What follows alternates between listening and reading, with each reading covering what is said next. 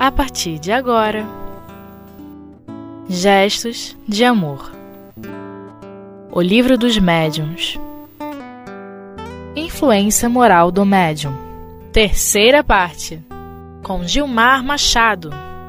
Olá, meus amigos. É, sejamos gratos ao nosso Senhor Jesus Cristo por permitir que mais uma vez possamos refletir em seu nome sobre questões tão importantes para a nossa vida como espíritos imortais.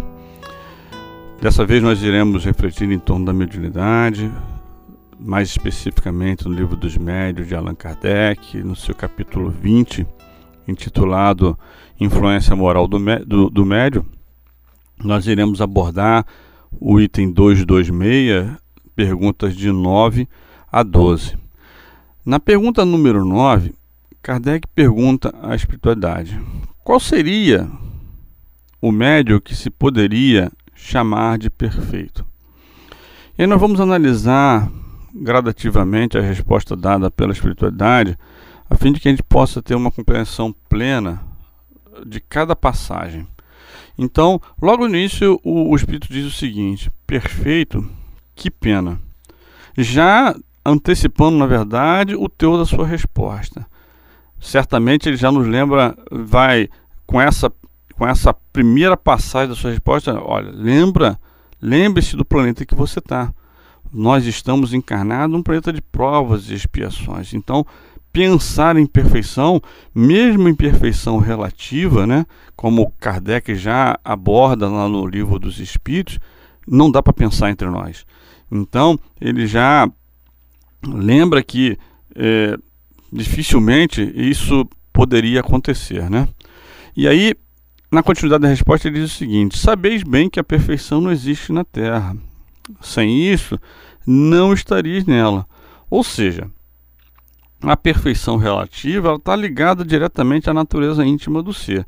Ou seja, se nós estamos encarnados num planeta de provas e expiações, não, não cabe aqui a, a encarnação de um espírito perfeito.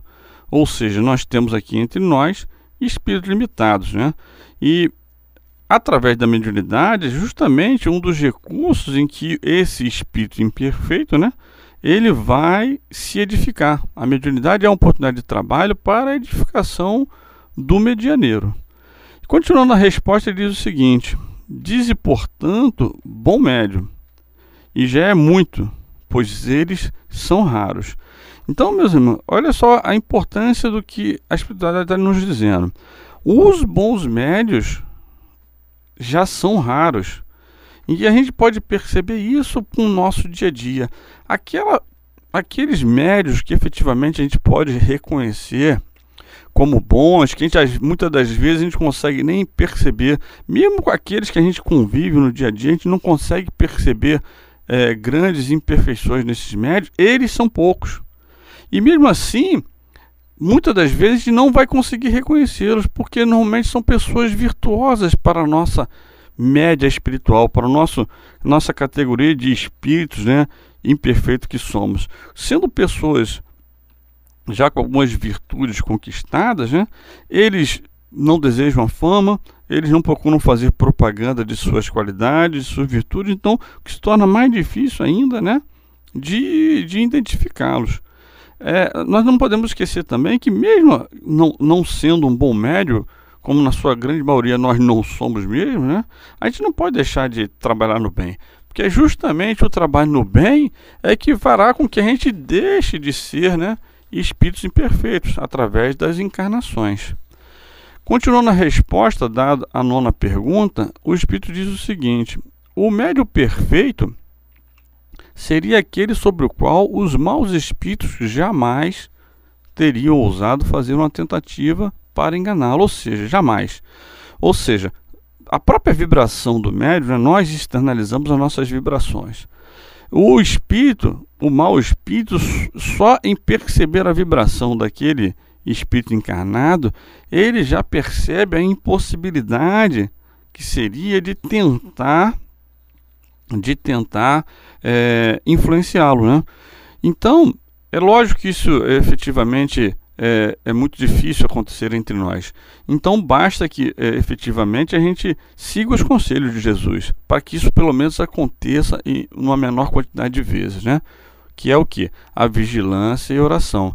Nós precisamos estar vigilante para efetivamente é, estarmos atentos a essa tentativa né, de influência de um mau espírito a todos os trabalhadores do bem. Mesmo com nossas imperfeições, nós podemos ser bons trabalhadores do bem, nos esforçarmos em propagarmos o bem, automaticamente a gente precisa ter a vigilância que podemos ser vítimas né, de uma tentativa de uma influência. Que a gente não pode esquecer também que é, a existência desses maus espíritos ainda no ambiente planetário é um, uma coisa natural em função da natureza, efetivamente, do, do planeta em que vivemos, né?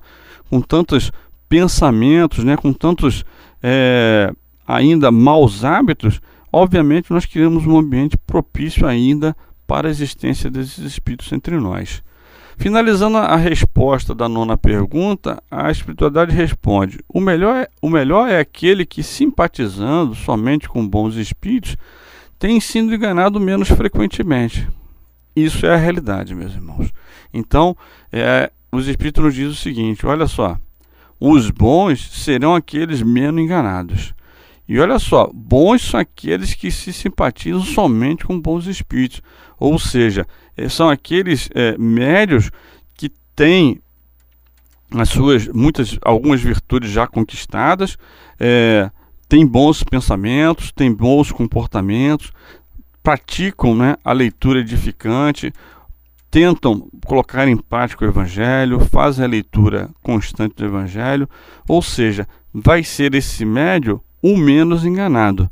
Então, é, é uma realidade que a gente precisa entender e estar, tá, como eu falei anteriormente, vigilante diante da possibilidade que existe né, dessa tentativa. É, na décima pergunta, Kardec questiona os espíritos da seguinte forma: se ele, se referindo ao, aos, bons, eh, aos bons médios, né, se ele se, só simpatiza com bons espíritos, como podem permitir que ele, que ele seja enganado? Qual será a utilidade? Então, por quê? É uma aparente injustiça. Se é um, um, um, bom médio, se ele se simpatiza com bons espíritos, por que, que a espiritualidade superior permite que ele seja enganado. Então, a primeira parte da resposta dos espíritos. Os bons espíritos permitem algumas vezes, com os melhores médios, para lhes exercitar o bom senso e lhes ensinar a discernir o verdadeiro do falso. Então, meus irmãos, olha só, nós estamos num planeta de provas e expiações. Nós estamos aqui para aprender. Então, se nós estamos, seja em que nível estivermos de espiritualidade, nós estamos aqui para aprender. De que forma nós vamos aprender? Nós vamos aprender passando efetivamente pela prova, passando pelo teste. Então, efetivamente, é, tem toda uma lógica a resposta aqui do, do, do, do espírito. Então, eles vão acontecer para que esses médios possam se dar conta do que é bom e do que é mal do que é verdadeiro, do que é falso. Testar a sua vigilância de modo que eles possam um dia atingir a perfeição relativa e serem efetivamente médios perfeitos. Então, continuando a resposta, ele diz o seguinte ainda: E depois, por melhor que seja o médio, ele nunca é tão perfeito que não possa ser atacado pelo seu lado fraco. Isso deve servir-lhe de lição. Ou seja, o Cristo precisa de trabalhadores cada vez mais fiéis aos seus ensinos, fiéis à palavra, fiéis à lei de Deus. Mas é, é, nós aprendemos também com a doutrina espírita que Deus não cria seres perfeitos. Então, eles precisam ser treinados, eles precisam ser vivenciados. Uma vez que os trabalhadores do Cristo identificam um médio, né, um trabalhador que deseja efetivamente ser um servidor do Cristo, ele precisa ser preparado.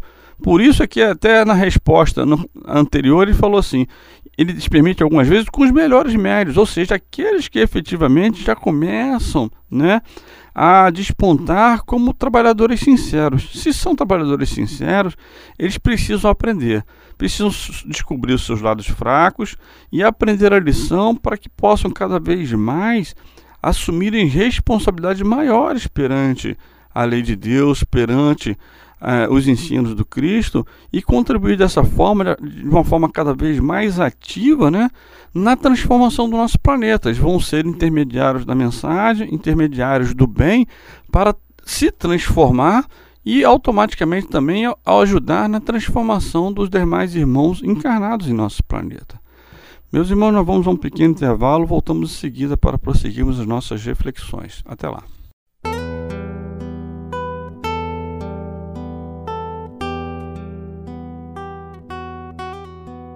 Gestos de Amor O Livro dos Médiuns Olá, meus irmãos. Retornando às nossas reflexões, nós estamos na pergunta número 10. Nós vamos é, do item 226, do capítulo 20 do Livro dos Médios. Nós continuando a resposta dada pelos Espíritos à pergunta número 10, os Espíritos dizem o seguinte a Kardec: As falsas comunicações que o bom médio recebe de tempos em tempos, são advertências para que não se considere infalível nem se envaideça. É aquilo que nós estamos analisando antes do intervalo. Os médios, como seres encarnados num planeta de provas e expiações, têm seu ponto fraco, têm as suas brechas morais, eles precisam conhecer, precisam se dar conta de questões que muitas vezes as pessoas não falam, não falam para eles. E muitas das vezes, nas suas reflexões, no seu processo de autoconhecimento, eles não se dão conta. Então, através dessas falsas comunicações, fica explícito para eles que eles são seres imperfeitos e precisam se fortalecer, mas encarando sempre isso com humildade e como um teste, como uma oportunidade de aprendizado. Essa, esse trecho da resposta também nos faz é, atentar para a questão da vigilância em relação às comunicações dadas.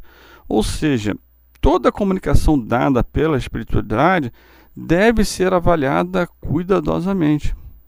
A gente percebe nitidamente isso no trabalho do nosso codificador.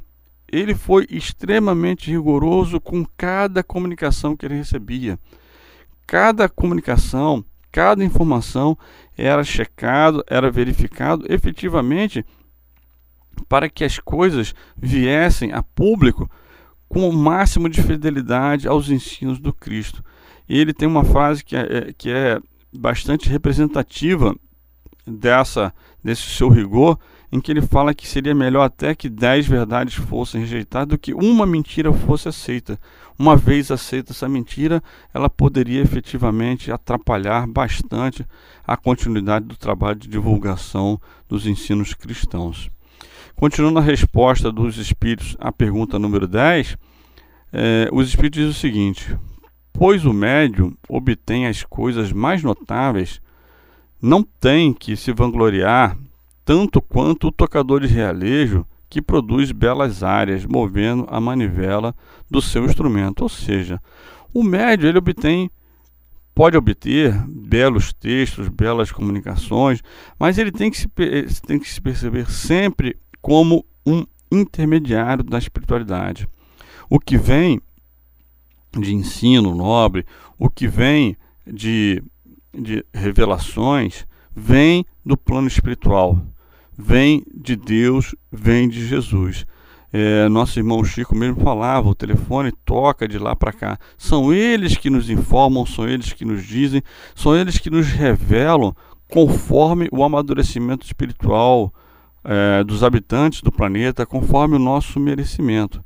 Nós não podemos esquecer do, do da humildade, por exemplo, do nosso querido irmão Uribe Massanufo, né, que recebia comunicações de espíritos elevados, textos belos e que sempre se questionava se era merecedor efetivamente daquela comunicação que ele estava recebendo. Na questão número 11, Kardec faz a seguinte pergunta: Quais são as condições necessárias para que a palavra dos espíritos superiores nos chegue isenta de qualquer alteração. Resposta dos espíritos: querer o bem, expulsar o egoísmo e o orgulho, ambos são necessários. Aqui nós podemos perceber a importância dessa resposta.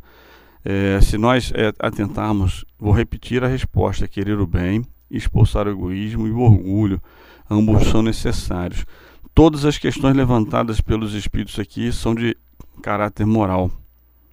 Então nós percebemos o seguinte: é a moralidade que vai, vai pesar mais fortemente para que a, a, a comunicação, a mensagem dos espíritos superiores cheguem através daquele médio. Qual é a intenção real desse médio no trabalho da mediunidade? Qual é o sentimento? Qual o desejo efetivamente que está dentro desse médio? Ele quer efetivamente ajudar? Ele tem gratidão pela oportunidade que ele está tendo do trabalho? Ele tem desinteresse no exercício desse trabalho? Ele está efetivamente querendo exercer a sua mediunidade com Jesus? Na questão número 12, é, Kardec faz a seguinte pergunta: Se a palavra dos espíritos superiores não nos chega pura, senão em condições difíceis de se encontrar, não será isso um obstáculo à propagação da verdade? Resposta da espiritualidade: Não, porque a luz chega sempre àquele que quer recebê-la. Ou seja, gente, é uma coisa importante que Kardec até no livro dos Espíritos usa uma expressão muito interessante, os próprios Espíritos também usam, que é a chamada força das coisas. Ou seja, você quer receber a verdade, você se faz merecedor da verdade, você tem bons sentimentos, você tem boas intenções, você vai recebê-la. Mesmo através de um médio imperfeito. Se você merece, se você precisa, você a receberá até lembrando as palavras de nosso Senhor Jesus Cristo, ele, quando ele nos disse: Conhecereis a verdade e ela vos libertará. Ou seja, se você quer a verdade com boas intenções, com um desejo sincero de trabalhar no bem, você vai receber essa comunicação, você vai receber essa mensagem. Continuando a resposta à questão número 12, o Espírito diz o seguinte: Quem quer que deseje esclarecer-se deve fugir das trevas, e as trevas estão na impureza do coração. Importantíssimo que ele falou.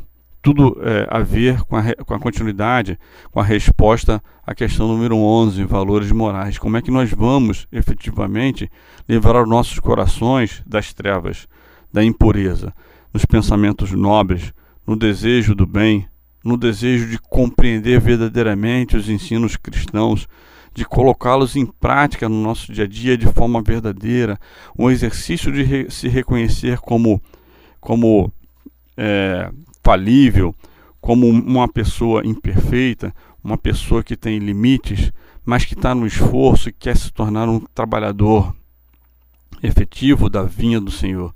Então, é, dessa forma, nesse exercício constante, diário, do estudo do Evangelho, reflexões em torno do, dos ensinamentos do Mestre, é que nós conseguiremos efetivamente iluminar os nossos corações e fugir assim das trevas a que se referenciou de forma figurada o nosso irmão do plano espiritual.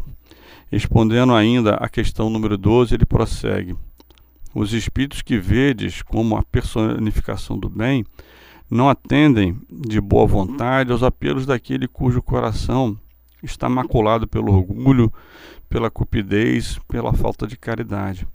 Ou seja, meus irmãos, nós não teremos acesso a informações, a mensagens realmente caridosas e puras se nós tivermos com o nosso coração cheio de orgulho, cheio de cupidez e falta de caridade. E aí eu falo uma coisa muito interessante. Tudo isso, esses bons sentimentos, essas boas intenções, a gente não consegue improvisar para o espírito. Isso está nas nossas vibrações, isso está nas nossas emanações fluídicas. Então, que a gente se vigie, que a gente efetivamente se esforce sinceramente em se melhorar. Conforme esse esforço realmente se tornar realidade, se tornar uma verdade, nós efetivamente cada vez mais teremos acesso a trabalhos de mais responsabilidade perante os trabalhos do Senhor e assim cada vez mais nos tornarmos colaboradores conscientes né, para o, a regeneração do nosso planeta, a começar pela nossa própria regeneração. Finalizando a questão número 12, os Espíritos dizem o seguinte: portanto, estes que desejam esclarecer-se, despojem-se de toda a vaidade humana e humilhem suas inteligências diante do poder infinito do Criador. Esta será a melhor prova da sua sinceridade, e esta condição todos podem satisfazer. É lógico que a gente precisa demonstrar um desejo sincero, combater a nossa vaidade. É lógico que a gente precisa entender Deus como a, sua, a inteligência suprema, o Criador de todo o universo. É lógico que a gente precisa reconhecer a infinita justiça de Sua lei, a Sua infinita misericórdia e efetivamente nos esforçarmos cada vez mais em compreender essa lei que rege as nossas vidas e cumpri-la, cumpri-la da forma mais sincera, da forma mais verdadeira. Meus irmãos, que cada vez mais nós possamos compreender os ensinos do nosso Senhor Jesus Cristo, que são, em suma, os ensinos a respeito da lei de Deus. Possamos ser gratos por mais uma vez termos tido essa oportunidade tão abençoada em nossas vidas. Que Ele esteja sempre conosco. Que assim seja, graças a Deus.